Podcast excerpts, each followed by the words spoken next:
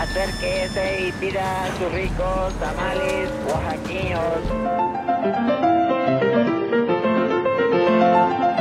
¿Quién dijo que la historia de México no podía contarse de forma entretenida? 365 días para conocer la historia de México.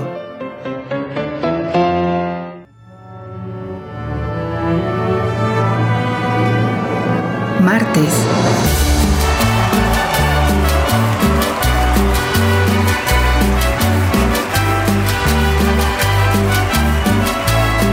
Bailar con la más fea.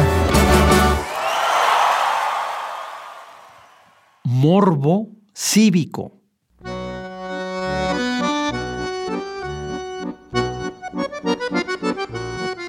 El culto a los muertos y la mitificación de la historia impidió que muchos personajes célebres encontraran el descanso eterno en la paz de los sepulcros.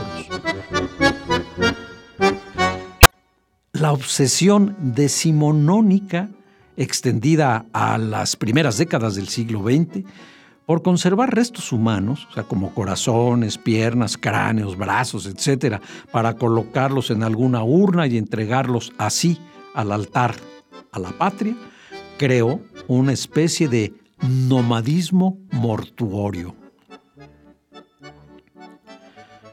Los héroes de la independencia no tuvieron buena suerte.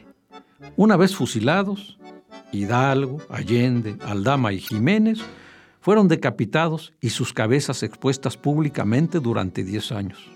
Aquí muy cerca, en la lóndiga de Granaditas.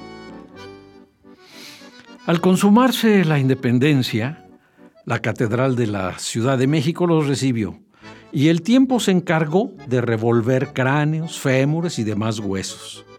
En 1911 se realizó la identificación de los restos y la Odisea terminó en 1925 cuando fueron trasladados al Ángel de la Independencia. Tres personajes marcharon a su última morada sin su corazón.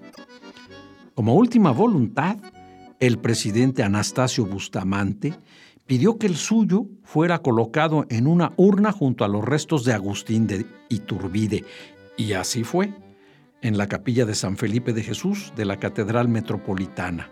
Bajo el osario del Libertador se encuentra la reliquia. Doña Concha Lombardo, por su parte, quiso conservar aquel noble corazón que tanto me había amado y ordenó que lo extrajeran del cuerpo de su marido, el general Miguel Miramón, después del fusilamiento.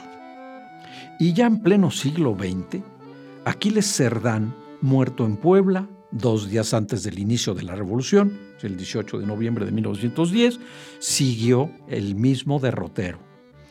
Cuidadosamente, Juan Andreu Almazán extrajo el corazón del héroe, escribió Octavio Paz Solórzano, chorreando sangre y aún cálido de amor a la libertad, y con ambas manos le elevó como algo muy sagrado y pronunció emocionado, Guárdelo, doctor consérvelo para ejemplo de las generaciones futuras.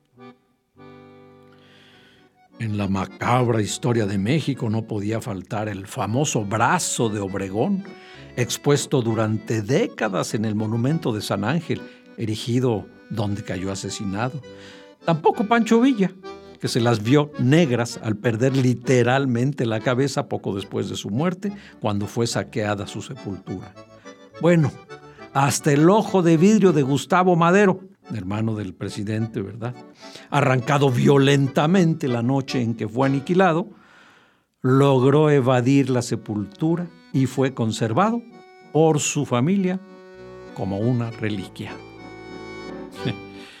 Bailar con la más fea.